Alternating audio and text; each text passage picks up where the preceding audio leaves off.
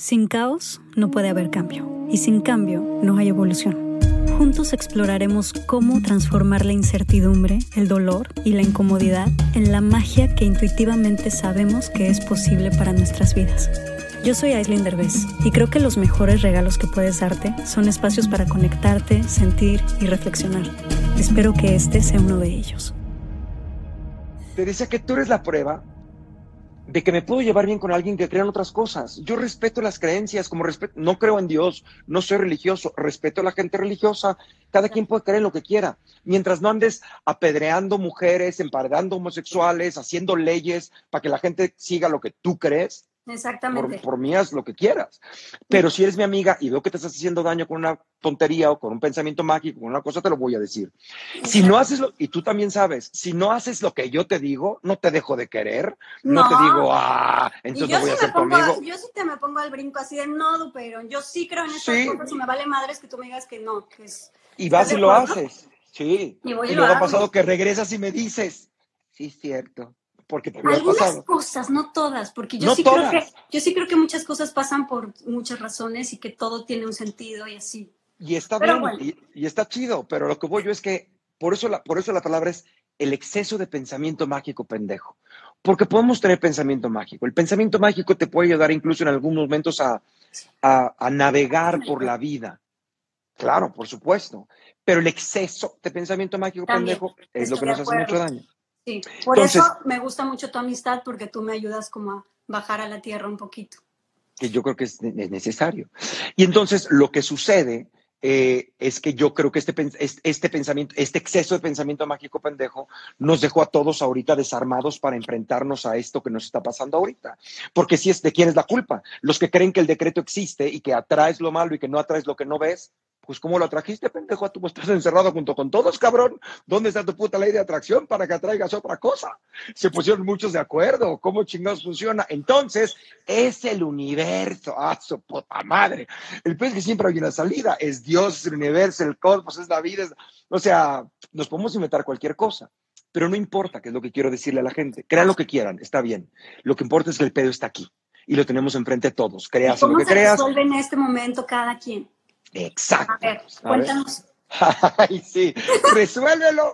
Resuélvelo, ¿vas? Primero, primero te voy a pedir una cosa, porque es importante. Este es tu primer programa y es importante que digas cómo se llama el, el, el, el, el podcast y por qué le pusiste como le pusiste. Y mientras yo me como tantita ensalada. Cómete un sushi y en lo que tú masticas yo les, yo les cuento. No, pero sí sería bonito contar por qué le pusiste eso, porque a mí el nombre me encanta. Ahorita lo discutimos. Sí. Pues mira, le puse la magia del caos. Me tardé demasiado tiempo en o sea, en escoger el nombre. Yo Es me acuerdo que me- Sí, ¿te acuerdas que te mandaba millones de nombres? A todos mis amigos les decía, ¿qué opinas de este? ¿Qué opinas de este? Tenía una lista como de miles de nombres, de verdad. Ay, Yo pensé que iba a decirle miles de amigos y que No. que me sentí súper especial el cabrón. A mucha como gente de le mil pedí. nombres. Y nada me funcionaba. Y lo chistoso es que la magia del caos fue de los primeros que me llegó a la mente. Me resonó muy bonito, pero cuando lo empecé a compartir con mis amigos, eh, como que no les lateó tanto, ¿no? Como que no vieron, pues no le encontraron el, la carnita que yo sí le veía. Entonces yo desconfié de mí misma, de mi propia intuición, y empecé a buscar un nombre a los, al, eh, un nombre que todo el mundo me dijera, sí, ese me gusta. Nunca lo encontré. No, Después de, después de como cuatro meses de buscar nombres, volví a ver mi lista del principio y dije, la magia del caos siempre me gustó. ¿Por qué no me hice caso a mi intuición? Solamente porque algunos de mis amigos me dijeron que no. ¿Por qué no? Ese es el que más me gusta. Y finalmente terminé haciéndole caso a mi intuición. Y cuando yo me decidí que ese era el que me gustaba, se lo mandé a mis amigos y les dije, este es el nombre. Y todo el mundo, me fascina, está increíble. Entonces fue una gran lección de decir, ¿por qué todo el tiempo necesitamos la aprobación de los demás? ¿no? Claro. Y La mira, magia, espérame, nada más déjame decir una cosa última. Y la magia del caos tiene demasiado que ver con, yo creo que la vida en general de todo el mundo, pero pues a mí me fascina esta onda de encontrarle la magia al caos. Porque creo que toda mi vida he estado evadiendo el caos, el dolor, las cosas incómodas, la incertidumbre. Me le he pasado muchos años justamente en eso que tú dices, en el exceso del pensamiento mágico, pendejo. Sí estuve mucho tiempo muy eh, concentrada ahí, precisamente para evadir el caos, el dolor y todo ese tipo de cosas, la incertidumbre. No quería pasar yo por ahí, me daba pánico. Y. Y pues de repente me di cuenta que había que pasar por ahí y que la manera más fácil de crecer y de que las cosas dejen de doler por tanto tiempo es precisamente pasando por ese caos, abriéndote a ese caos y dejando que te toque, ¿no? Y sabiendo que es real, que existe, que no hay manera de, no, de no exista, así funciona. Bueno, y entonces decidiste ponerle ese nombre. ¿Y el, ¿Y el podcast va a tratar de qué? ¿Cuántas cosas vas a hacer? No, pues de todo, O sea, ahí sí quiero meter de absolutamente todo. O sea, quiero hablar de quiero hablar mucho de las crisis y de las cosas desde los puntos de vista que poca gente habla, pero quiero hablar mucho de las crisis personales por las que pasamos todos, desde cuando estamos solteros y queremos buscar pareja, hasta cuando encontramos a la pareja. y queremos estar solteros. Y, queremos, y encontramos a la pareja y ahora resulta que queremos tener hijos, las crisis de eso, luego que te embarazas, eh, luego el posparto, luego la crianza. Eh, o sea, vamos a hablar de todo, vamos a hablar de, crisis también en, ¿cómo explicarlo? Voy a invitar a terapeutas, voy a invitar a especialistas, voy a implicar, invitar a amigos muy interesantes, voy a invitar a gente eh, pues que no se esperan. Eh, tú, tú, me criticarías un poco de unos invitados que voy a tener, ¿eh? porque están acá muy espirifláuticos. Eh, pues, pero otros son acá muy aterrizados como Dean y otros son acá muy volados también. Pero, está padre, porque es un, así es el mundo y uno tiene que aprender a tomar de quien le sirva, ¿no? Y que tengas gente que sea fiel a su causa y ya podrás tú también conocer muchas cosas, enfrentarte a ellas. Yo estoy seguro que vas a encontrar cosas que tú misma vas a cambiar y tú misma vas a decir, esto ya está muy loco, ¿sí me explico? O sea, habrá cosas que entiendes y habrá cosas que no vamos cambiando, ¿no? A veces empezamos sin comer carne y terminamos comiendo carne, a veces empezamos sin comiendo carne y terminamos sin comer carne. Nos vamos encontrando y eso es lo que la gente tiene que entender. Ese caos y esa contradicción y ese mundo que está allá afuera lleno de cosas es lo que nos va diseñando. Lo que tenemos que hacer es que nosotros permitimos cómo nos diseña según cómo le enfrentemos. Y nos podemos diseñar de muchas formas y cambiar muchas cosas y poder, y poder mejorarlas, que eso me parece a mí fantástico. Yo quería decir dos cosas antes de que sigamos. Una, voy a estar comiendo tantito sushi. Por si la gente va a decir, ay, ¿por qué Odin come? Porque luego la gente dice pura mamada. ¿Por qué Odin come? Qué falta de respeto. Es mi amiga, es mi programa y estamos. Ah, ella se le cayó el teléfono. Entonces, pues, esto, este lleno de accidentes y mamada es una. Muy buenos reflejos, muy buenos reflejos estamos entre amigos, no es perfecto, estamos comiendo, estamos platicando, tomaré yo vino al ratito, nos ponemos pedos, a ver qué pasa. Entonces estamos en confianza. Entonces, eso uno. Y dos, eh, quería, quería decir también esto, esto, esto que de alguna manera van a empezar a pasar de deja hablar a Odín, deja hablar a Ice, no habla mucho Ice, no habla mucho Odín. La gente dice muchas cosas. Entonces, participen de manera bonita, señores. Y por último, lo que decir acerca del nombre es que seguramente habrás tenido personas que seguramente amigos tuyos, que seguramente son muy espirituales, que te han de haber dicho, no pongas caos en el nombre del programa, porque entonces el programa ya le pusiste caos de entrada y va a vibrar en una manera, lo cual me parece que es, a mí, me parece que es terrible. No sé si amigos te lo han dicho o no, lo que digo es que mucha gente así lo piensa. Este, y a mí me parece que, que, que puedes poner el nombre de lo que quieras en donde quieras, o sea, la gente va a entender, la gente ¿Sabes? Lo digo porque hay muchas cosas en esta corriente de pensamiento mágico. De repente, no uses la palabra no, porque el no estás cancelando, que es como, para mí, es como... Pero a ver, Odín, metámonos aquí en el meollo del asunto y hablemos de toda esta como incertidumbre que está sucediendo, porque pues sí es importante darnos cuenta que la incertidumbre no es nada más de ahorita, ¿no? No. O sea, la incertidumbre, el problema es que hemos creado una vida allá afuera llena de todas estas cosas, eh, de todas estas distracciones, que pues nos han hecho creer que tenemos cierta seguridad y que tenemos cierta certidumbre, pero en realidad es que la única certidumbre en la vida es que nacemos y nos vamos a morir. Y todo lo que hay en medio es incierto. Y todo lo que hay en medio, pues la verdad es que nunca es seguro, absolutamente nada es seguro. Por más que cases con el amor de tu vida, no es seguro. No, y a veces muchas veces lo que más deseas no es lo que querías, así pasa. Pero sí es seguro que naces y que mueres, y es seguro que envejeces, y es seguro que te arrugas, y es seguro que pierdes los dientes, ¿no? Los seres humanos hemos, hemos logrado tener una buena vida. Yo no llamaría distractores, yo diría que hemos logrado organizarlos de cierta manera para que la vida tenga un orden. Porque, coño, el orden. Hay una creencia de que vas a lograr cierta seguridad si haces tales cosas. Lo que pasa es que, claro, pero es que sí hay. Yo creo que hay cierta seguridad si haces ciertas cosas. Es decir, si te construyes una casa que tenga unas ventanitas y una puerta, pues vas a sobrevivir más fácilmente que si te quedas viviendo en la puta padera. ¿Sí me explico? Si vas a vivir en, en, en, en, invierno en un lugar, pues es más, es seguro que si te pones ciertas pieles o si comes ciertas cosas, o, hay ciertas cosas que hemos investigado los seres humanos y que hemos hecho para vivir mejor y que nos da seguridad y que nos da certeza. El pedo es que no es para todo y para siempre y no es ante todo y no es infalible. Esa es la palabra. Es como las etiquetas. Me caga que la gente diga, yo no etiqueto. Yo, eh, las etiquetas, las etiquetas sirven. Si yo le pongo una etiqueta vaso de agua, entonces ya sé que esto es un vaso de agua y ya sé que me lo puedo tomar o no lo puedo tomar. Si yo le pongo agua hirviendo, es una etiqueta. Ya sé que está y esa etiqueta inmediatamente me hace saber que ah, aguas con esta agua porque está hirviendo y entonces no podemos quemar. El asunto es que tenemos que aprender a quitar la etiqueta cuando la etiqueta ya no funciona. Si yo le pongo un vaso agua hirviendo, mientras el agua está hirviendo, la etiqueta funciona. Cuando el agua se enfría, le tengo que quitar la etiqueta de agua hirviendo. Si se congela, le tengo que poner hielo. Las etiquetas nos las vamos poniendo y quitando de acuerdo a vaya funcionando. Estamos acostumbrados a, a, quedarnos y estancarnos en una sola cosa. No nos Ese es el, pedo. Ese es el pedo, que el ser humano cree que la seguridad es no moverse, que, que, la, que, el, que, el, caos es inseguridad. Que sí, un poco, pero no es hasta allá.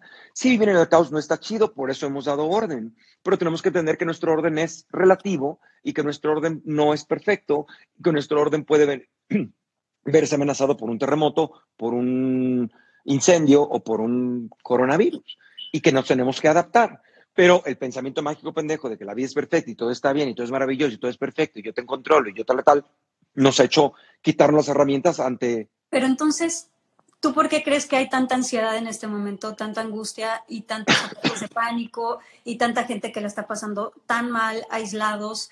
Porque hay gente que le está pasando muy mal porque están solos y gente que le está pasando muy mal porque están encerrados con la familia eh, o encerrados con la pareja y, por donde la veas, a cada quien le tocó una situación distinta que le toca lidiar con cosas muy específicas. Sí. Y pues nada fácil es para nadie. Yo puedo decirle a la gente una cosa que es importante, todo lo que sientes, lo sientes por algo. O sea, no lo sientes de la nada, viene de algo. Generalmente viene de un pensamiento de, algo que estás generando, que va a pasar mañana, me va a llevar la crisis, va a pasar esto, nos vamos a morir, ¿no? A la mente hay que controlarla. El cerebro está diseñado, yo se lo he dicho algunas veces en estas cosas que me están pidiendo, el cerebro está diseñado para ver lo probable, no lo real. ¿Por qué? Porque cuando estábamos tú y yo eh, en la prehistoria, este, o, dos cebras estaban, están pastando, es la más natural, lo más natural, dos cebras están pastando y si hay un ruido, se levantan y dicen, lo primero que tienen que pensar es qué tal que es un león. Porque pensar que qué tal que es un león... Te va a salvar la vida. Le, va a salvar la vida. Si no es un león, no pasa nada. Corrieron no sé cuántos putos metros y no pasó nada. Me salvó la vida, porque qué tal que si era un león, ¿no? El pensamiento mágico pendejo es el que, ¿qué tal que es un león? Y la cebra dice, ay, no, mana, qué negativa, cancelado, cancelado, cancelado. No es un león. No mames ¿sabes? Tienes que, a lo mejor si es un león, prevé, no salgas corriendo porque somos una raza que piensa, somos una, no raza, somos una especie que piensa y que puede discernir, a diferencia de los animales que aunque sean muy inteligentes, ah, son más instintivos, ¿no? Entonces nosotros vamos a ir, vamos a checar si es un león o no. Tenemos que controlar la mente. La mente piensa, es probable que vuele el virus y nos ataque y nos caigamos. Entonces la mente puede pensar cualquier cosa. La mente se vuela porque el cerebro está diseñado para eso, para volarse y que estés a salvo. El asunto es que tienes que decirle, a ver, yo que soy una persona evolucionada, cállate un ratito, cabrón, y déjame poner en orden. ¿Qué tanto es probable esto? A ver, lee la información correcta. A ver, lee lo que realmente está pasando. A ver, infórmate de las fuentes fidedignas. No leas cualquier mamada, porque cualquier mamada del cerebro, es que ya dije, a ver, ¿cómo sabes que esto es cierto? ¿Cómo sabes que? Porque salir en internet, no mames, cerebro. Ponte, ve a la página. exacto, exacto. Ve a la página oficial e infórmate. Y ya con esa información puedes entonces tomar decisiones. Pero el cerebro se vuela. Mi, cerebro, yo lo tengo que callar. Yo tengo una parte mía que, que le digo jodín porque me jode mucho, ¿sabes? Entonces, jodín, cuando está alterado, ¿qué ibas a decir? ¿Qué ibas a decir? No, que cómo lo callas, o sea, ¿cómo- Ah, así. Yo estoy acostado en la cama, ya no me jode tanto porque afortunadamente lo he controlado, pero a veces me pone a salvo. A veces Jodino yo lo dice, "¡Ah, los rateros. Y yo, cállate, Jodín. ¿Qué tal que están entrando a la casa? Vamos a bajar y vamos a ver, cállate. Ahorita veo. Entonces asomo, ¿quién? ¿Hay alguien ahí? No, ah, era un ruido. Y ya, no entró. Sí, es cierto, Jodín, encerrémonos, ¿no? O Jodín, de repente, un hace unos años, me enfermé de, me, me empezó a dar como una, como una, como una, como una tos extraña hace mucho tiempo. Yo duermo, como hago teatro, tú sabrás, yo duermo con un, humidi- un, un humidificador para Ajá. que el ambiente, para la garganta y para esas cosas, porque trabajo constantemente con la garganta. Entonces, se me echó a perder el, el humidificador que siempre usaba y me prestaron uno que yo no sabía si era del todo bueno o no, me parecía medio viejito y dije, bueno, lo pongo. Ujú. Y me seguí enfermando la garganta y Jodín dijo, tienes algo raro, huele raro, eso tiene un hongo el humidificador, te vas a quedar sin voz, tienes hongo en la ¿Y qué te garganta. te va- pasó entonces? no me pasó una chingada, nada más el este se puso loco, pero entonces yo le digo, cállate, ¿qué tal que es? Cállate, cáncer de garganta, ¿eres doctor pendejo? No, entonces cállate, cabrón. O así me digo, ¿eres epidemiólogo? No, entonces cállate. Oye, ¿Sabes del virus? No, entonces cállate y investiga, pendejo, en vez de andar diciendo mamadas. a mí me pasa eso. O sea, yo te voy a decir, Odín, de verdad, tengo una mente muy traicionera y parte de todo lo que estoy- he estado haciendo en mi vida precisamente se trata de aplacar esa mente. O sea, gran parte de todo lo que he ido aprendiendo a través de mis terapias, a través de mis talleres que he tomado, a través de todos los libros que he leído, que soy una apasionada de todo eso, precisamente es para aprender, porque yo sí nací con esa, digo, creo que es un problema de la humanidad en general, ¿no? Esta mente tan loca que tenemos. Pero eh, a mí sí me gustaría darle a la gente ciertas soluciones que existen para esta mente tan loca y esta ansiedad que nos entra a todos constantemente y que además el peor problema es que le creemos. O sea, creo que eso es lo más cañón de todo, que siempre pensamos que porque la mente nos lo dice, es verdad, ¿no? Claro, Y es yo como si le hicieras caso a la loca del, no sé, a cualquier persona que no sabe nada. Yo siempre le digo a la gente, no creas todo lo que piensas. No, No creas todo lo que piensas. no. Somos inteligentes.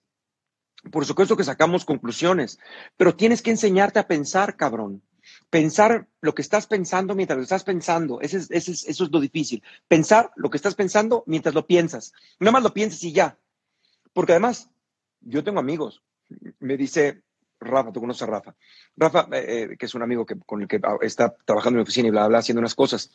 Y me dice, porque él tiene que seguir trabajando, entonces se cuida mucho y toma precauciones y bla, bla, bla. Entonces el otro día que fui yo a mi oficina a firmar unos papeles, que salgo con todas las precauciones porque pues los tengo que firmar que ni pedo, este, me decía, conozco un cuate que tiene un doctorado, que tiene tal y tal, que estudió en Harvard, que habla tantos idiomas, que está echándole al aire y se pone su mascarilla dentro de la casa.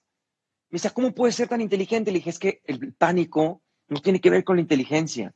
La ignorancia de, de, de, de del sentido común no tiene que ver con estudiar, no tiene que ver con si terminaste la prepa o no, tiene que ver con el sentido común, con lo que tú, tú puedes negociar con tus ideas y con tu cerebro, Sí. que eso poco no los enseñan. Entonces lo que yo digo a la gente es, tómate una pausa primero y piensa por qué estás pensando lo que estás pensando. Todo lo que sientes, lo Sí. sientes por algo. ¿Por qué lo estás sintiendo? ¿Por qué sientes este miedo? ¿Por qué sientes este temor? ¿Por qué estás, por qué estás paniqueado? ¿Por qué no soportas a tu mujer o a tus hijos o tal? ¿Por qué? Y una de las primeras razones por que la gente hace eso es que el cerebro está diseñado para ver lo probable, no lo posible, no lo posible, no lo real. Entonces la gente muchas veces dice, así va a ser toda la vida, ya me quedé encerrado para siempre. Tú estás accionando como si esto fuera eterno, ¿no? Por mucho que sean un mes o dos meses o tres meses, va a pasar, cabrón. Siempre pensamos que los sentimientos negativos, negativos que estamos sintiendo en ese momento nunca se van a ir. Exacto. O, o- o cuando, Siempre se, se siente así. O cuando tienes una niña o un bebé, ¿no? Tú lo puedes decir, lo dice mi hermana. Cuando llora y no sabes cómo callarla y no sabes qué hacer y está a las 3 de la mañana, entra un... Como un se jodió mi vida para toda la vida, así va a ser siempre. Nunca voy a volver a dormir en la vida. Nunca voy... Y si vuelves a dormir y tu vida vuelve a tomar, no, o nunca voy a bajar estos kilos, voy a ser gorda para siempre. No, espérate, los vas a bajar, ¿sabes? Es- la, mente piensa que esto va a ser para siempre. No va a ser para siempre. No es para siempre. Además, o sea, yo te voy a decir algo que ya estoy muy orgullosa de mí porque lo he aprendido sobre todo en los últimos meses, gracias a ti y a todos mis amigos que me ayudan, a mis terapias, etcétera. Pero, eh, o sea, para mí el año pasado y todo este inicio de año ha sido un poquito caótico. Poquito, nada más, ¿no? Unos cambios unos cambios, ¿no? Pero el caso es que he entrado en unos sub y bajas emocionales muy fuertes por obvias razones, porque está, estoy trabajando con muchas cosas emocionalmente, pero entonces ahí es donde me he dado cuenta que las emociones son súper temporales y que podemos entrar en unos bajones de verdad de que te sientes fatal, sientes que te vas a morir, sientes que ahí te quedaste para siempre, que estás en la depresión absoluta y no es cierto. De repente dejas que suceda, te observas, observas por qué estás sintiendo eso que estás sintiendo, lo dejas pasar o hablas con tu terapeuta o hablas con tu amigo o lees un libro o haces algo para eso o, te pones a hacer ejercicio que también ayuda muchísimo, haces algo por ti y la emoción, si la dejas sentir y no reaccionas, y si no reaccionas además negativamente a decir, ah, ya el mundo se va a acabar, ¿qué es esto? Eh, yo me he dado cuenta que pasa, y pasa que al otro día te sientes bien. Y luego hay una sensación, no sé si te pasa, Odín, que pasamos los seres humanos por estos sub y bajas emocionales y que pensamos que eso es estar un poco loco, como que te asustas de Exacto. ¿no? Porque a mí me ha pasado, o sea, yo, yo sí normalmente puedo amanecer un día completamente triste y al siguiente día puedo amanecer súper feliz, así de qué maravillosa es la vida, y al día siguiente así de la vida es una mierda. y siento que es parte normal y el problema es que nos educaron en esta sociedad a pensar que eso no es normal y que siempre tienes que estar estable y que tus emociones tienen que estar así y que tienes que estar siempre como lo más feliz posible. Mira, la verdad es que eh, de alguna manera tú porque estás en crisis evidentemente y estás pasando de un lado a otro, llega un momento en que te vas estabilizando. Lo que tú me dijiste la vez pasada que estamos platicando en la noche, aquí entre tú y yo, sin tanta gente observándonos, que estábamos igualito, pero tú y yo solos. Que me decías, estoy más en paz, estoy más tranquila. Porque sí, hay un momento en que la vida te vas emparejando, ¿no? Y tienes tus subibajas y un día, una vez es triste, otro no. Te vas emparejando. Pero es por periodos, porque hay periodos largos donde estás estable y hay periodos donde entras en crisis, donde viene un cambio cabrón, como este, como el de la cuarentena caótico, como lo que a mí me ha pasado, eh, etcétera, donde vienen temporadas de cambios muy caóticos, donde entran estos subibajas que nos hacen pensar que estamos locos. Exacto. Pero yo creo que la gente tiene que entender. Es que más que nada, lo que yo, yo lo vería así, Ais, no sé tú qué pienses, pero yo creo que más que nada es que no es que quiera estar así, sino quiere estar bien siempre. No puede estar bien siempre. si me explico, la gente, la gente tiene el plan de que la vida perfecta es una vida estable. Y no estable que sea, sino estable como todo está bien, está controlado, mi mujer, mis hijos, mi escuela, mi trabajo, mi todo está bien, todo está bien. ¿Por qué la pierna? Puta madre, te caes. Yo me caí hace poquito de la bicicleta y me partí la madre. Y la gente decía, ¿y qué sientes? Pues que me caí de la bicicleta y me partí la madre. Porque tú eres muy controlador, Odín. Déjame no. Yo soy muy controlador, sí, claro, por supuesto, pero sabiendo lo que puedo controlar. Y lo que no puedo controlar, no lo controlo. Porque más ese es el puto secreto, que es lo que quiero decir a la gente ahorita tal. Tienes que saber qué está bajo tu control. Y qué no. Ahorita les voy a decir un chisme. Ahorita les voy a hacer un chisme. Pero yo en el teatro no soy un pinche neurótico de mierda. Tú me conoces, no soy neurótico, no me pongo, ah, eh, va, si algo se quemó, pues se quemó, ¿qué hacemos? Como, solo me pongo neurótico si el error se repite y se repite y se repite, entonces te cago. Oye, ya está repitiendo mucho. Que una luz falle, que algo no quede bien, pues puede no quedar bien, la vida está llena de caos, ¿no? ¿Qué puedo controlar? Yo, Dindo Poderón, puedo controlar saberme el texto, saber mis movimientos, actuar bien, llegar a tiempo, parar en el escenario. No depende de mí que la función sea fantástica. Depende del público también. Depende de si el público viene de buenas, si lluvioso, si no espero afuera, si, si está cagado de frío, si hace un puto calor en la sala espantoso y no sirve el aire. Hay muchas cosas que no están bajo mi control. Si yo a huevo quisiera que todo esto saliera fantástico, me, mato. Yo hago lo mejor que puedo, lo que sí está bajo mi control. Sí está en ti, exactamente. El chisme es, por ejemplo, que ahorita Isis estaba un poco nerviosa porque decía, mira, porque Isis, tú, si, si yo quiero controlar, tú quieres controlar y que sea perfecto, pero más quieres controlar lo que no es controlable. Totalmente. Yo quiero controlar hasta el clima. Exacto. Entonces yo le decía, le decía a Isis, pues si nos equivocamos, nos equivocamos. Y si sale, sale. Y si no nos reímos. Y si no dices, es mi primera vez haciendo este pedo, a ver qué tal sale. lo mejor es ser honesto y decirle a la gente, ay, perdón, la cagué. Ay, voy a comer, no he comido. pero fíjate que este año yo ya estoy bien flojita y cooperando. Bueno, menos, mi equipo de mi, equipo de la magia del caos seguramente me está diciendo, sí, tú, soy la más controladora y loca con este podcast, no sabes, traigo a todos así en chinga. Porque no te han conocido antes, pero, pero eventualmente yo siento que es relajado, yo te lo he dicho, yo siento que es relajado un chingo, te falta. Pero algo que yo le digo a la gente mucho es, yo soy controlador de lo que puedo controlar, de lo que está en mis manos. No puedo controlar la pandemia, no puedo controlar a la pinche gente que sí está fuera, que irresponsable, porque sí hay gente que tiene que ir a trabajar y que tal y tal. Pero, esa Perdón, sí puedes controlar cómo decides vivirla y qué cosas vas a hacer para no sentirte tan pinche, ¿no? Exacto, y cómo puedo ayudar a la gente y cómo puedo cuidar yo. Y ultimada madremente, llega un punto en que tenemos que entender nuestra, nuestra finiquitud, nuestra, o sea, rendirte ante, ante, si te vas a morir pendejo, te vas a morir.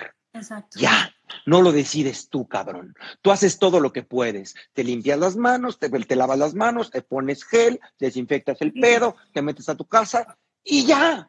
Haces lo que si se cuela por la puta ventana y llega el perro y te lava el culo y todo, por eso fue, pues ya, ya, hasta aquí puedo, hasta aquí puedo no puedo hacer más, porque igual te pones a se le chingada y te resbalas, te resbalas en la puta regadera y te matas de otra cosa que no fue coronavirus. ¿Sí me explico? Entonces llega un momento en que tienes que, hay una palabra que me gusta mucho en inglés, que se oye rico en español, pero no, pero también acoger, embrace, ¿sabes?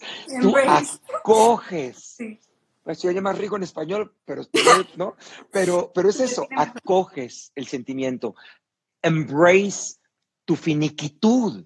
Tu, tu, tu, es que estás de acuerdo, yo siento que precisamente, o sea, le tenemos demasiado miedo a la muerte, cuando no nos damos cuenta que la muerte es lo que le da sentido a que estemos vivos y es lo que a que estemos vivos y es lo que nos hace que cuidemos la vida, que nos sintamos, que, que aprovechemos el presente, pero vivimos en este falso como de yo no me voy a morir, ni los que están a mi alrededor me se van a morir, ni los que amo se van a morir. No se pueden Sí, la gente lo como una negación absoluta y entonces eso hace que de verdad ni siquiera estés en el presente, que ni siquiera valores lo que tienes en ese momento. Pero si todos los días entendemos que nos vamos a morir y que en cualquier momento nos podemos morir, pues como que cambia bastante el asunto. Cambia muchísimo y entonces le entras a la vida con lo que hay. Y está bien lo que tú dices. Hay días buenos y hay días malos. Yo le hablo a mi mamá un día y le digo, hoy es un día malo. Hoy ¿Sabes? Me siento como que estamos viviendo en el día de la marmota. Me levanto en el mismo puto día con el mismo puto caos, ¿sabes? Entonces hay días, hay días buenos y hay días malos. Hay días que me levanto y mi mamá, no, no, es un día bueno. Y mi madre santa me echa porras y va a pasar. Y yo ya sé, ya me lo sé todo. Es muy como yo. Ella sí es así de, a ver, voy a ver qué dicen las estrellas y las Sí. es que Mercurio está retrógrado. Exacto. Este, pero pues me echa porras y yo, yo entiendo y, lo que me dice me sirve y, me lo digo yo, pero también me permito decir, hoy me quedo en pijama, hoy no, pero no permito que pase mucho, ¿no? Me vuelvo a echar ganas al siguiente día, ¿no?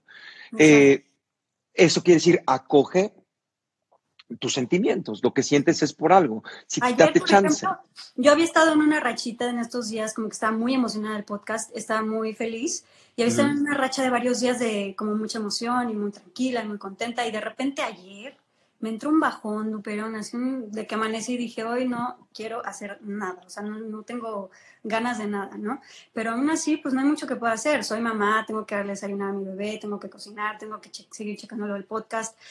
Y la verdad lo que hice es, ok, hoy me siento triste, me voy a relajar, voy a dejar sentirme triste, si quiero llorar voy a llorar, voy a como pues sentir lo que, está, lo que estoy sintiendo. Y seguramente se me va a pasar. El problema es que yo estaba muy acostumbrada a que si me siento triste es, ah, ya, estoy triste por siempre, ¿no? o que estoy triste, no, no, no, voy a hacer más, sonríe, porque si sonríes engañas a tu cerebro de que estás contenta. Pero yo quiero hablar de algo muy importante que es hacernos responsables de nuestro bienestar, que pocas veces lo hacemos. ¿Estás de acuerdo? Estoy completamente de acuerdo. Eso es algo que puedes controlar. Tu salud, tu bienestar. No puedes controlar tu salud por completo, pero sí lo que, haces, lo que haces. Yo siempre digo, yo me cuido y como bien. Tú sabes que soy un hombre libre de sustancias. Nunca me he drogado, nunca me he metido nada. Primero porque me daba pánico que qué tal que las pruebe me gusta. Y que yo he visto amigos quedarse en un viaje, ¿no? O he visto amigos que se les quedó como la televisión prendida. Así de qué pedo, o se van, se les ve el pedo. Conozco amigos que, que murieron, ¿no? Por, por un, un pasón, por, ¿no? ¿Qué tal que me gusta y no quiero? Y luego también fue como un, no, yo quiero vivir mi vida en vivo, presente, quiero estar presente en mi vida, quiero disfrutar de mi vida en vivo. Nunca he hecho nada porque estaba pedo. No, yo lo hice porque quise y porque me aventé y porque tengo los huevos para hacerlo. Punto. Es que estaba pacheco y no me di cuenta. No, sí me di cuenta. Sí quería y qué pedo. No, le entras. Pero eh, eh, eh, lo, más importante de esta parte es que cuando, cuando se me fue el pedo. Ay, Odín, por Dios, estamos hablando de balancear nuestro... Ah, Entonces, no me meto, ya, ya, no me meto nada porque, porque quiero estar lo mejor que puedo en mi, vejez. Hago ejercicio, como sanamente, no soy un pinche exagerado. La gente que me sigue en Instagram sabrá que como todo, todo. Ese es mi pedo, que como todo. Carne, puerco, todo. No soy macrobiótico, ni microbiótico, ni su puta madre. Y yo como, no como, bien. y seguimos siendo amigos. Está perfectamente. Pero, pero vamos a contar ese chisme. Esta mujer no comía carne, pero cuando estaba embarazada, que nos fuimos de viaje, le dije, te hace falta carne. No quiero carne, voy a pedir una ensaladita. Y yo pedí un, un paso de carne, una cosa así. Y le dije, ahí te hace falta carne. No, yo no. A ver, prueba tantito el este, te va a caer bien. Y lo probó. No, a ver, yo sí, voy a bien. contar esa historia. Y luego empezaste y te lo terminaste comiendo tú. No, no, no, pero déjame contar esa historia, por favor, porque yo estaba en este embarazo de tres meses sintiéndome fatal. Ya les he contado que tengo como que mis emociones suben y bajan, ¿no? Pero entonces en ese embarazo se exacerbó. Los primeros tres meses yo estaba pasándola fatal, estaba como cruda todo el día. ¿Te acuerdas? Estábamos en Nueva York de viaje tú y yo y Mao. Y entonces íbamos juntos los tres y yo estaba así de, ah, me estoy muriendo de embarazo. Fuimos a este restaurante, tú pediste tu meatloaf, tu esta cosa de carne, y yo pues muy vegetariana, según yo no, y pedí una cosa como de vegetariana que no me gustó nada. Y en una de esas pruebo la esta cosa de carne de Odín, y le digo, a ver, déjame probar tantito.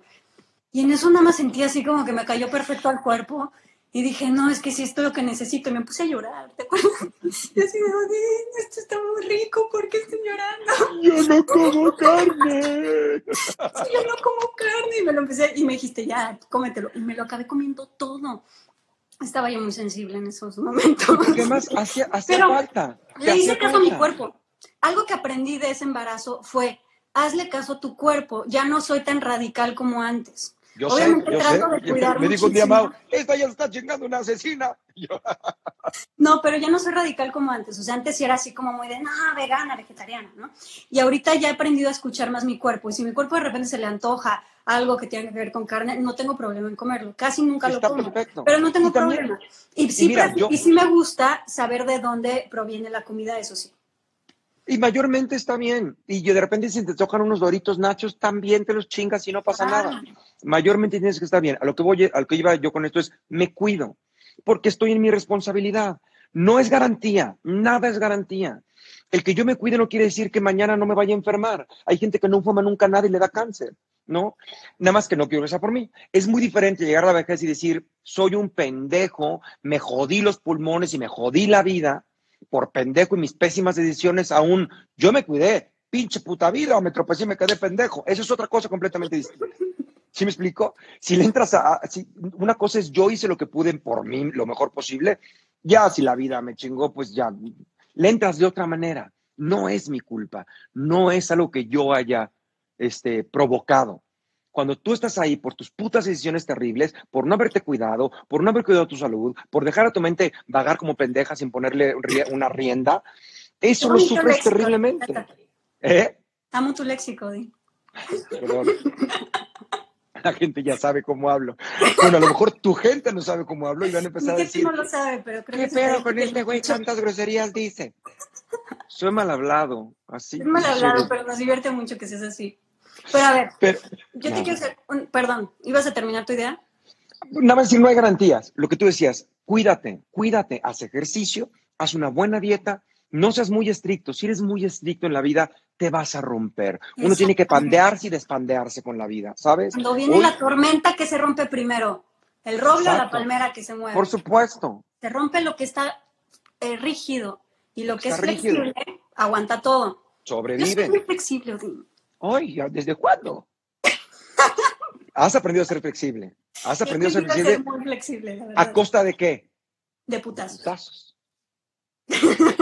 que así es como uno aprende. Cuando a mí la gente me dice, ¿cómo sabes lo que sabes? Lo, lo tienes, en una entrevista, esto lo digo mucho, en una entrevista alguien me dijo, tienes tu numerito muy aprendido. Le dije, sí. O sea, tú lo aprendiste. Yo, lo tengo aprendidísimo. Ah, ¿lo aceptas? Y le dije, pues claro, no lo aprendí en los libros. No lo aprendí a putazos en la vida. Tengo acá y acá y acá y acá. Tengo los golpes. Tengo las putas cicatrices de que esto me dolió y esto fue lo que, es lo que digo. Lo que yo le digo a la gente, se lo digo porque lo sé. No me atrevería, tú me conoces, no me atrevería jamás a decir algo que no. Si lo digo es porque tengo los pelos de la puta mula en la mano, porque lo sé. Y cuando no sé algo, digo, mira, yo creo, por aquí se me hace, ¿no? Voy a hacer una pausa comercial rápida. Amay Natural es una compañía que hice con una de mis mejores amigas, Mariana Burelli. En Amay Natural creamos productos 100% naturales y sustentables como shampoo, acondicionador y crema. Todo en barra. También tenemos otros productos deliciosos como nuestra línea para bebés. Todo lo que hacemos es libre de sulfatos, parabenos, sintéticos, aceite de palma, silicona, fragancias químicas, empaques de plástico y por supuesto libre de crueldad animal. Están disponibles en amai.mx, en Amazon y en sephora.com.mx. Checa el Instagram de Amai Natural o la página web amai.mx para más información. Que eso está padrísimo, Dini. Justamente digo, yo quería sacar este podcast desde hace muchísimo tiempo, desde hace, hace muchísimos meses, pero te voy a decir algo, yo quería hablar de cosas que yo no había vivido y que yo no había experimentado y hablarlas nada más como por encimita, como por la teoría, como estudio tantas cosas, tantos libros, tomo tantas terapias, pues muchas cosas no me habían pasado a mí, pero yo decía, no, pero yo sé, yo sé de ellas porque he leído y yo sé qué es lo mejor para hablar de esto. Y la vida, híjole, me puso las pruebas más cañonas los últimos, yo creo que el último año, último año y medio. Y fue así como de, ah, órale, ¿quieres hablar de este tipo de cosas? Pues ahí te va la experiencia, porque así solito, pues no se puede. No, pues, pues no. Me aventó así una cantidad de experiencias bien. ¿Pero como qué o qué? No, pues.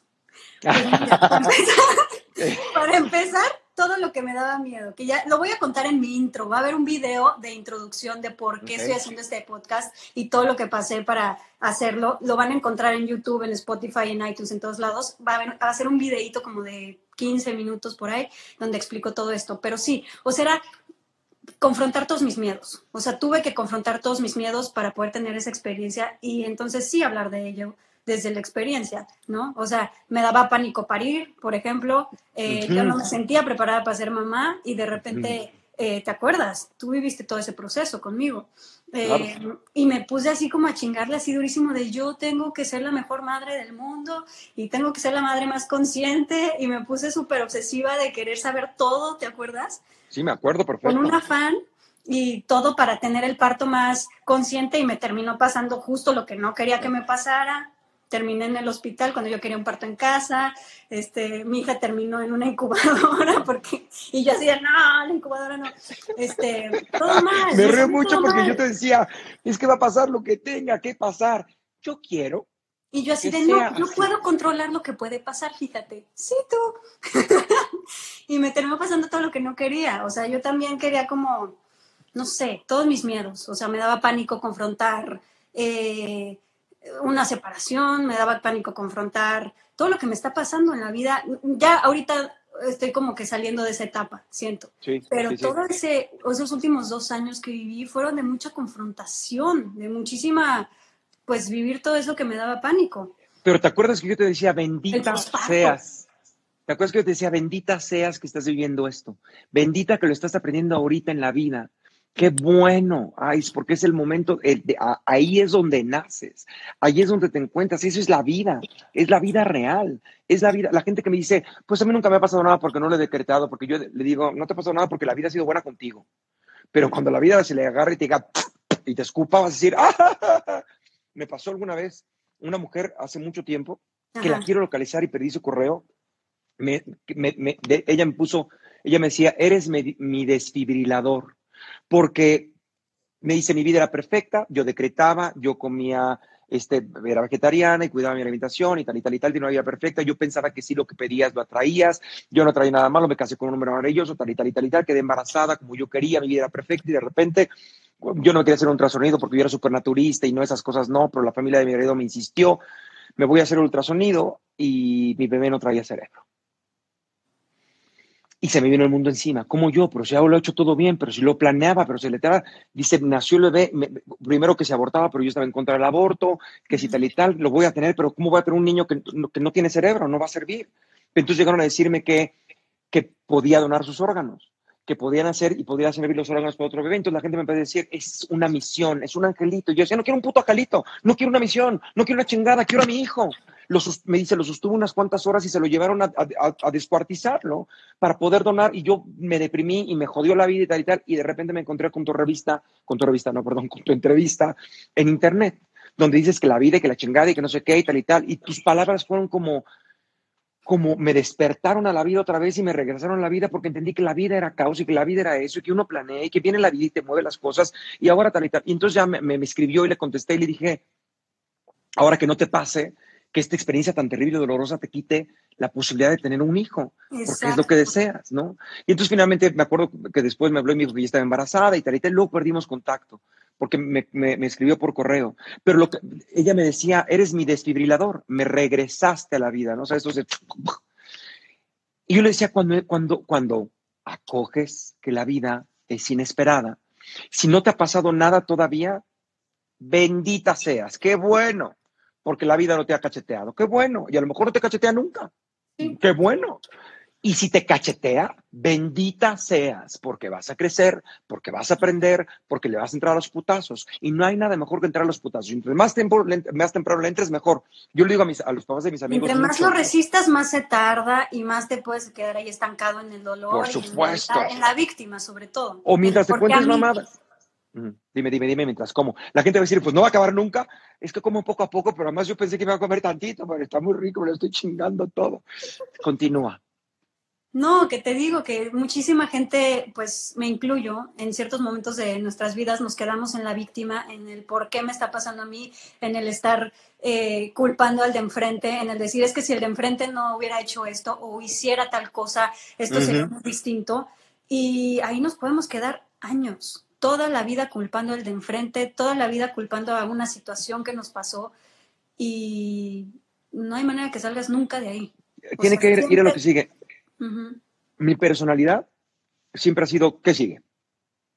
Ok, me caí, ¡au! ¡ah! ¡ah! Mienta madres, quéjate, sí, claro, qué poca madre vida, qué poca madre Dios, qué poca madre lo que quiera. Pero ¿qué pasa, por ejemplo, cuando, cosas así demasiado fuertes que dices, es que esto es insoportable, o sea, la muerte de un ser querido, la muerte de un hijo, la muerte de una pareja, eh, ese, ese tipo de cosas?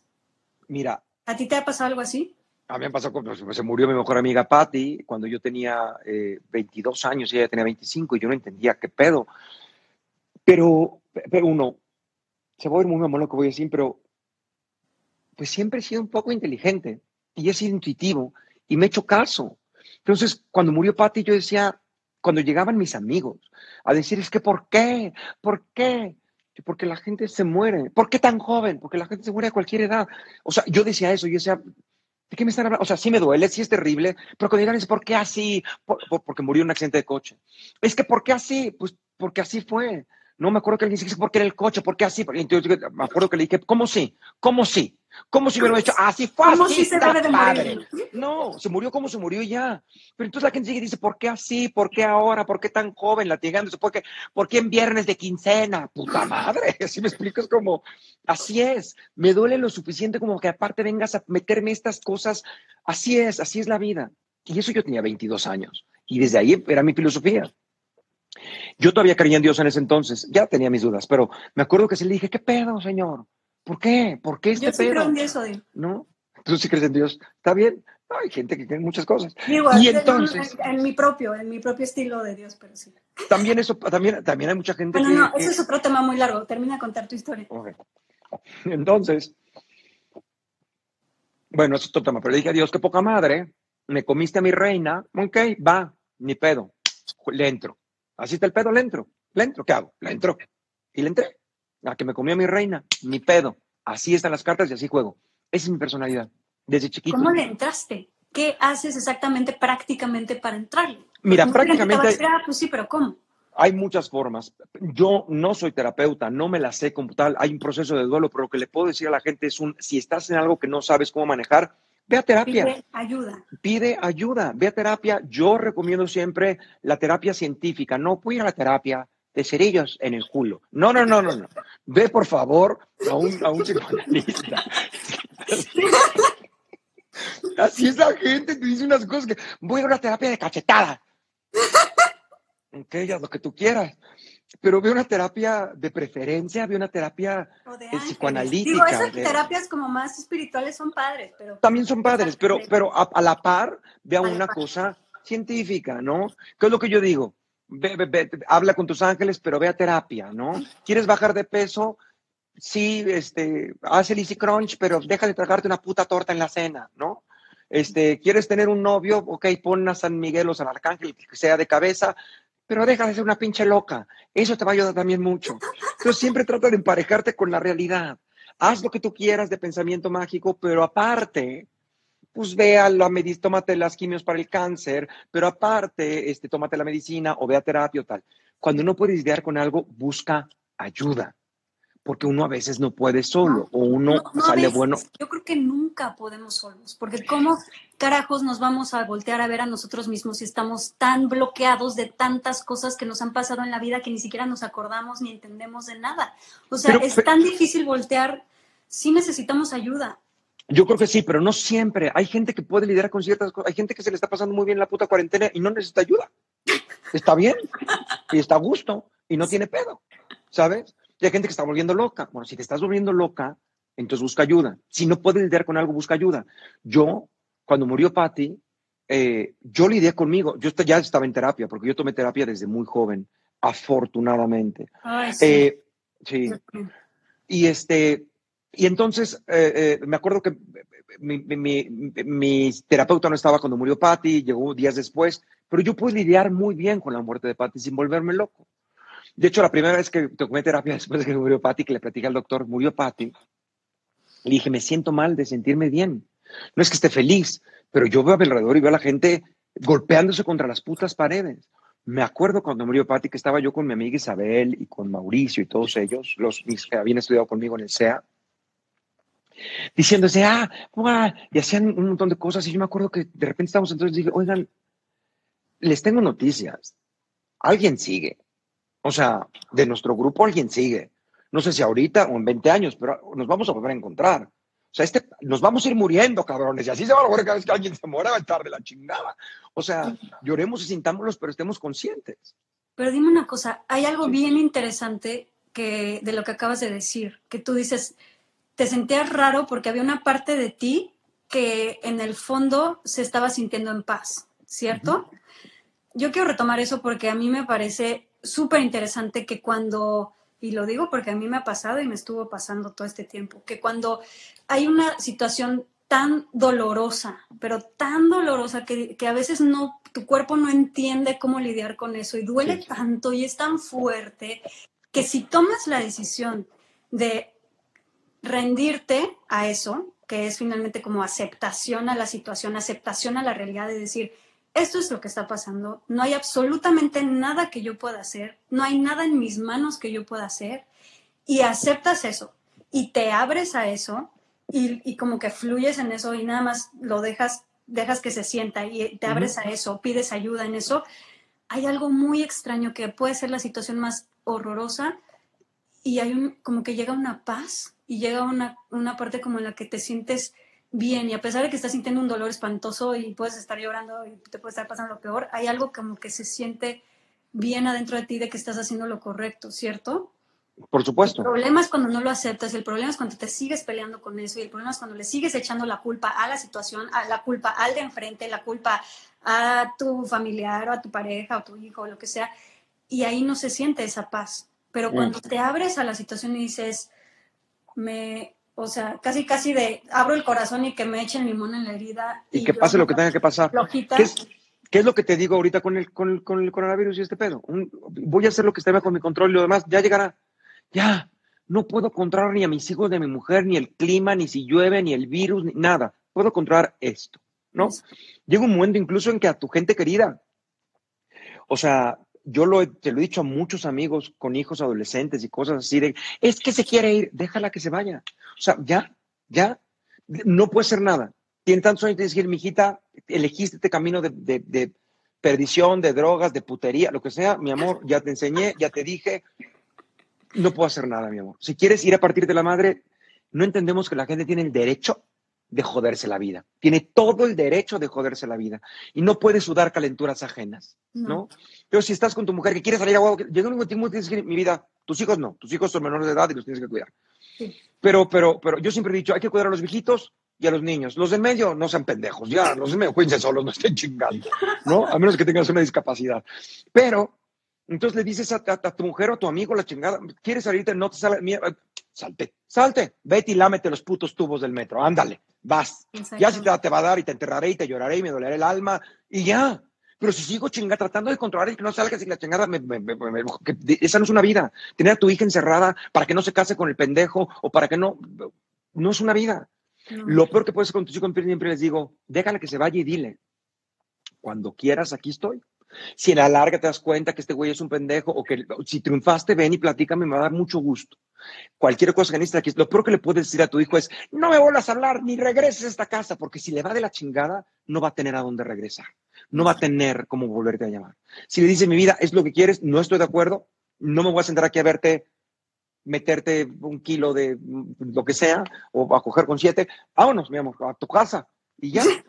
Y, si tienes algún problema, me hablas y con mucho gusto ayudo. No te vas a sacar de todos los pedos a los que te metas, pero si algo te puedo ayudar, aquí estoy. Cuando creas que así es, regresa.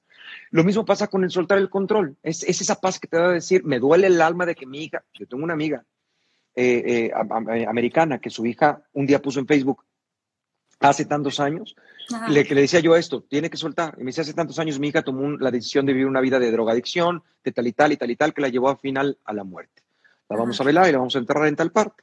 Y yo hablaba con ella y me decía, me duele el alma, pero estoy tranquila. Ella decidió vivir eso. Traté de ayudarla, le dimos dinero, la metimos al tal. Ella decidió irse a dar en la madre. No la podía encerrar. ¿Qué, qué hacía? La encerraba bajo llave y no la dejaba salir. Y así el control. Cuando aceptas algo, por muy doloroso y por muy terrible que resulte. hay, una, hay una frase que me encanta, que me la dijo un amigo, me dijo, el verdadero amor es respetar el libre albedrío del otro. Ahí está el verdadero amor. Y ahí, uff, para mí esa ha sido mi lección de vida de los últimos meses. Es así de, te amo y respeto tu libre albedrío y tengo que dejar de controlar, porque el querer controlarte o querer controlar mi amor por ti, o querer controlar que yo solo te amo si tú estás conmigo, o si tú me quieres de la forma que yo quiero, o si tú haces tal cosa, que todos lo hemos hecho, no es realmente amor. Cuando realmente puedes como entender que amar verdaderamente es respetar el libre albedrío del otro, se pone cabrón. Estoy buscando aquí porque tengo mi, tengo mi computadora enfrente este, tengo una frase del nuevo libro que estoy escribiendo, porque estoy escribiendo cosas. Eh, esta es una frase de Jean-Paul Sartre, que la, que, la tomo, la, desmenuzo un poco en el nuevo libro que estoy escribiendo. Y dice, aquel que quiere ser amado debe querer la libertad del otro, porque de ella emerge el amor. Si lo someto, es un objeto, y de un objeto no puedo recibir amor. Exacto. Tienes que querer la libertad del otro. No, hay, no hay más. Entonces, Tú y yo nos podemos pasar platicando tres horas y dando vueltas en un círculo de tu puta madre. Ya se cumplió no, no, Yo por, yo por mí me sigo hablando contigo todo lo que quieras. Lo que digo es que concretemos algunos de los puntos que a lo mejor querías concretar que no hemos concretado. ¿Cuánta gente hay no se han ido? Pues a lo mejor ahí siguen. No, siguen muchísimos. Ahí siguen. Sería bueno leer algunas de las cosas que dicen, ¿no? Alguna pregunta o algo. Yo sé que luego la gente dice, ¿por qué no nos pelan? Porque estamos platicando, si no, nos vamos a pasar. Sí, pues yo creo que a mí me gustaría concretar, ya para terminar. Dice, sigan, sigan. Mira. Sigan. A mí me gustaría concretar un poquito en cómo hacernos responsables de nuestro bienestar en estos momentos con cosas muy prácticas. Como ya dijimos, creo que sí tenemos que asumir la responsabilidad de nuestro bienestar todo el tiempo. No depende de si el otro hizo, si el otro fulano no me dijo, etcétera. O sea, siempre es respetar, digo, tomar responsabilidad de nosotros mismos. De nosotros mismos. Y yo creo que para empezar en esta cuarentena sí tener como, creo que es importante darnos espacios personales eh, donde tú puedas hacer algo que te hace sentir bien creo que hacer ejercicio es muy importante, no para bajar de peso, no para tener... No, no, no, para, para las endorfinas y tal. Para, exacto, para las hormonas que se segregan cuando haces ejercicio, que son hormonas que de verdad le ayudan a tu cerebro a sentirte más contento, a sentirte más estable. o sea, de verdad te ayuda a la estabilidad mental muy cañón cuando haces muy cañón. Cualquier tipo de ejercicio, se pongan a bailar, se pongan a, vayan a correr. Bailen, oigan música. Pongan música y bailen, sí o hay muchos lives aquí por todos lados haciendo ejercicio que también pueden seguir. Eh, creo que el ejercicio es muy importante. Eh, a mí me cuesta un huevo, pero lo intento.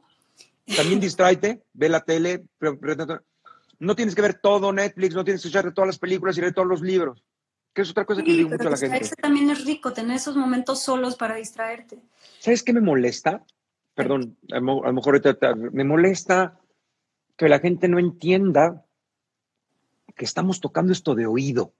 No sabemos cómo está el pedo. Vamos, vamos tocándola de oído. Como que suena bien así, como que suena bien así.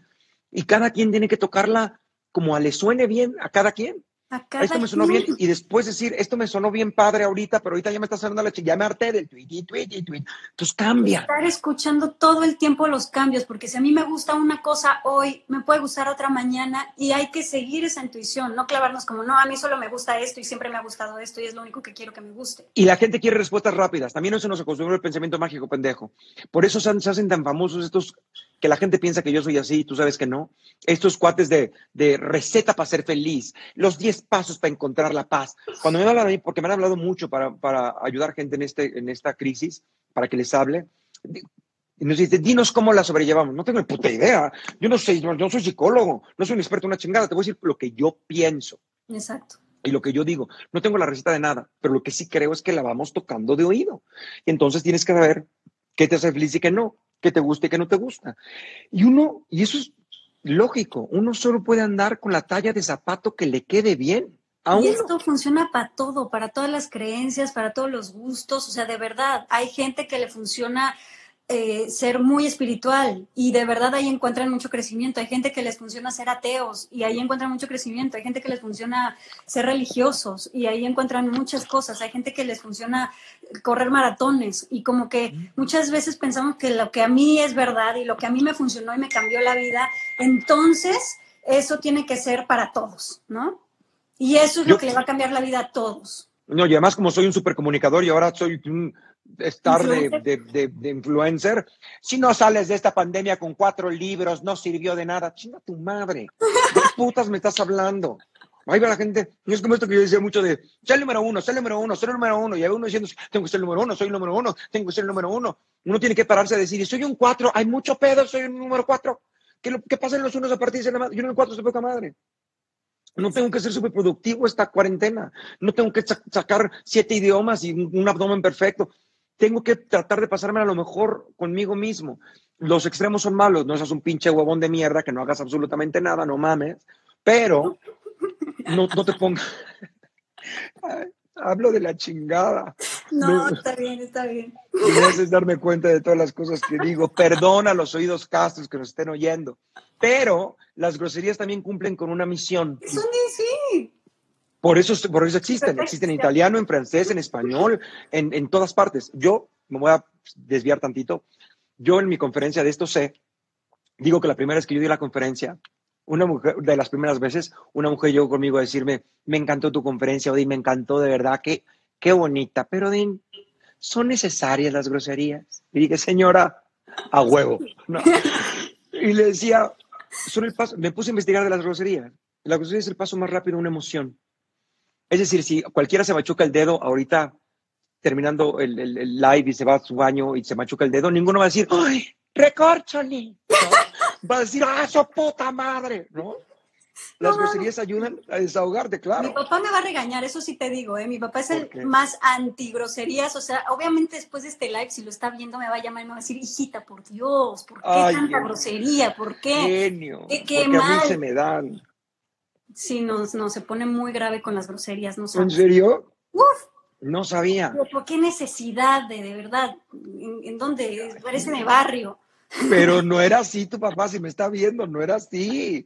Si yo lo conocí en el, en el, ¿cómo se llama? En el, cabaret. En el cabaret de medianoche. Pero vamos cambiando y nos vamos rediseñando. Y está bien que ahora le gusten también. Y ahora sí, muy pipiris nice, sin, sin decir grosería según él. Pero, bueno, decíamos que te vas adaptando y que te tienes que sentir bien contigo mismo. Que te cuides, decías tú, que cuides tu salud, que hagas ejercicio y ahí te interrumpí.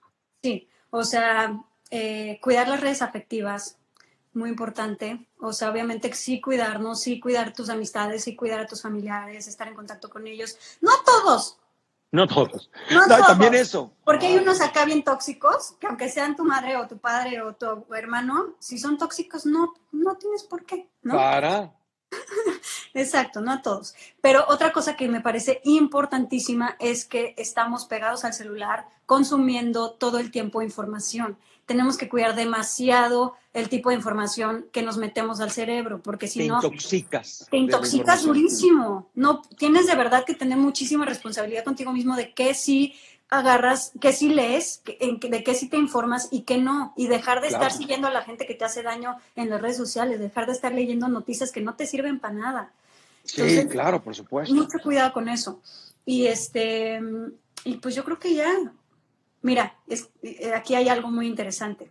Cuando aprendemos a comprender, aceptar y respetar que precisamente es la incertidumbre la que promueve nuestra evolución como seres humanos, y que nuestra mortalidad es lo que le da sentido a estar vivos, entonces vamos a ser mucho más asertivos para definir la mejor versión de nosotros mismos y estar en constante transformación.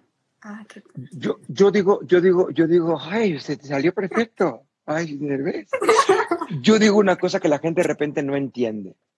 Yo acabo de pedir tantito vino, espérame. Ya sé que no nos vamos a quedar tanto tiempo. Pues seguimos. Dije, ay, Dios mío, tantito vinito, porque pues no pasa nada. Muchas gracias, me están ayudando aquí. Muchas gracias, muchas gracias. Este, yo siempre digo que algo que la gente no entiende como claramente, la humanidad queremos certezas y está bien, las certezas de repente son necesarias, pero la humanidad no crece por lo que sabe, crece por lo que duda creces cuando dices, ¿y por qué esto tiene que ser así? ¿Y por qué esto, a huevo, las mujeres no pueden votar? A ver, espérate, ¿por qué chingón no podemos votar? ¿Sabes? Tenemos que estar sometidos. A cuestionar todo lo que no se ha cuestionado tanto tiempo. Lo que dudas, lo, lo, cuando hablas de pedo, cuando la gente me dice, quiero esta sociedad utópica donde todos somos felices, ya no va, no va a llegar nunca, porque los humanos crecemos por hacerla de pedo y vivimos en una sociedad que está llena de reglas que se le ocurrieron a quién sabe qué fulanos hace tantos años atrás que no estaban viviendo la realidad que hoy vivimos. ¿Por qué entonces estamos siguiendo ese tipo de reglas que funcionaron hace no sé cuántos años, que además las inventó quién sabe quién? ¿no? Y que además éramos nosotros, nada. Porque además déjame decir otra cosa, hemos evolucionado, nuestro cerebro empezó siendo una bondiguita de este tamaño y de repente fue creciendo y fue adquiriendo y ahora somos, tenemos esta cosa aquí grande. Entonces, hay cosas, habilidades que son recientes, ¿sabes? hay habilidades que son recientes, hay habilidades que apenas estamos entendiéndolas. O hay cosas que no antes no podíamos explicar. Yo tengo este pedo con los dioses porque finalmente cuando el humano no sabe nada, se lo, se lo adjudica al pensamiento mágico. Es que el cosmos es Dios, el Dios de la lluvia, el Dios del trueno, el Dios de la fertilidad. Antes eran todos putos dioses porque no sabemos nada, no sabemos cómo funcionaba nada. No, pero yo sí creo que todo lo que está en la naturaleza tiene vida y conciencia. Todo tiene, claro que todo, todo, tiene vida, yo no puedo decir que no tiene vida. Conciencia también, algunas cosas, todo tiene conciencia de alguna manera, pero no creo que sea lo que quiero decir yo es que no creo que sea mágico, ¿no?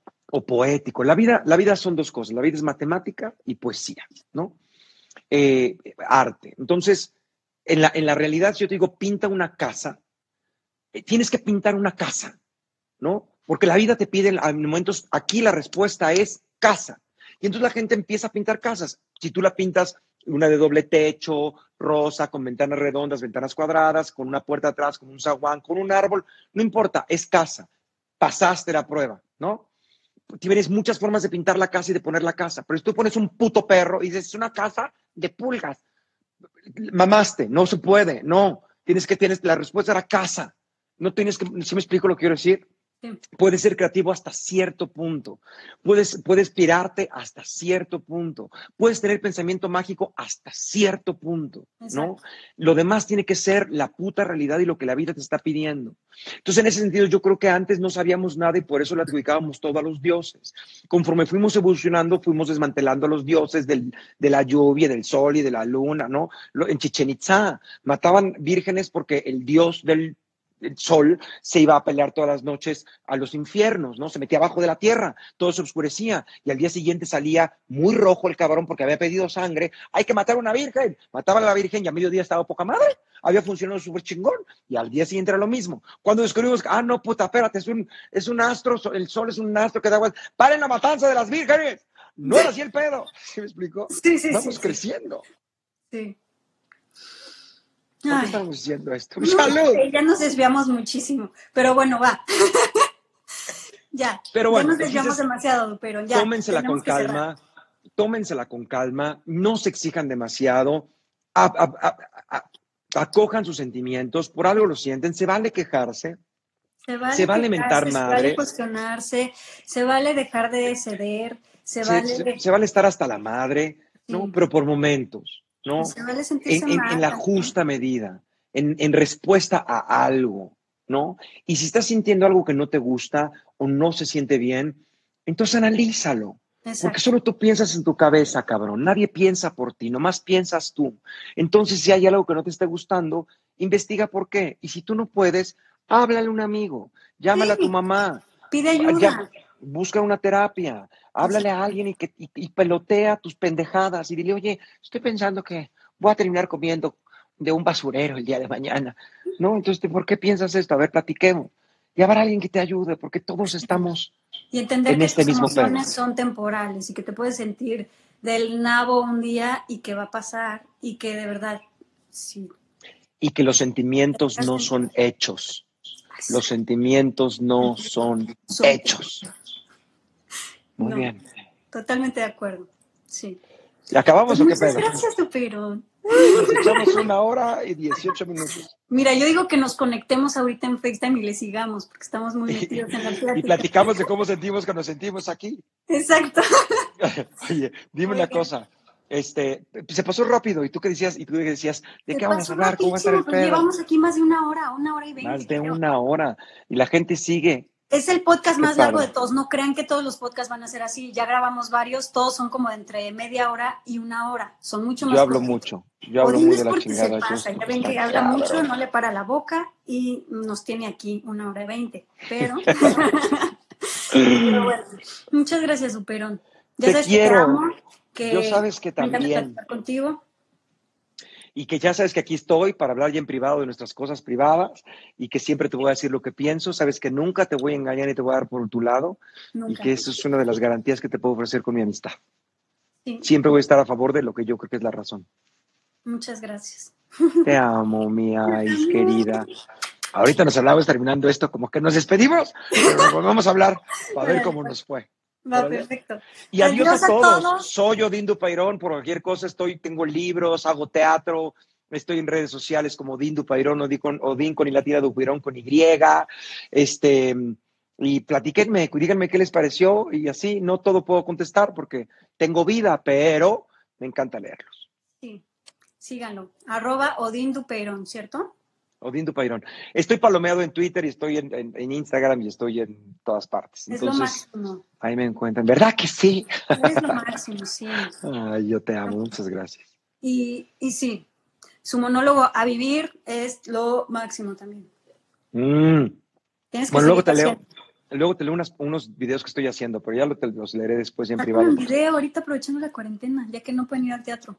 Es que yo hace mucho tiempo quería hacer unos videos donde desmenuzar a vivir, ¿sabes? Pero no había tenido tiempo de escribirlos y los quería lanzar a la venta porque quiero tener eh, material en, internet, material de venta digital y tal y tal, pero no había tenido tiempo. Y ahora que vino la pandemia y la cuarentena, dije, pues voy a aprovechar. Mucha gente me dijo, pon tu obra en línea. Dije, no voy a poner mi obra en línea porque es traicionarla. El teatro se ve en el teatro, no por sacar dinero y porque la gente, su puta madre, voy a constituir un producto. A ver, déjame hacerles una recomendación muy cañona a todos los que todavía no se han ido de verdad, de los mejores libros que van a leer en su vida, Colorín Colorado, este cuento no se ha acabado. Ese libro Aún no yo me lo acabado. eché. Ah, este cuento aún no se acabó. Ese libro de Colorín Colorado, yo me lo eché en otra, cuando yo me sentía muy triste hace como cinco años. En otra tristeza que tuve. Sí, Dios mío, de verdad, nada más les cuento todas mis tragedias. Pero yo estaba en otra tragedia en ese entonces. y este, y me sacó de la tragedia, o sea, me abrió así los ojos, decir, no mames, ¿qué es este libro? De verdad, cómprenlo. ¿Está en Amazon? Está en. Amazon.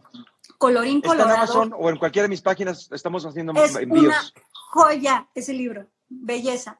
Y es facilísimo de leer, súper entretenido, rapidísimo, es chiquitito. Colorín colorado, este cuento aún no se ha acabado, de verdad, salva vidas.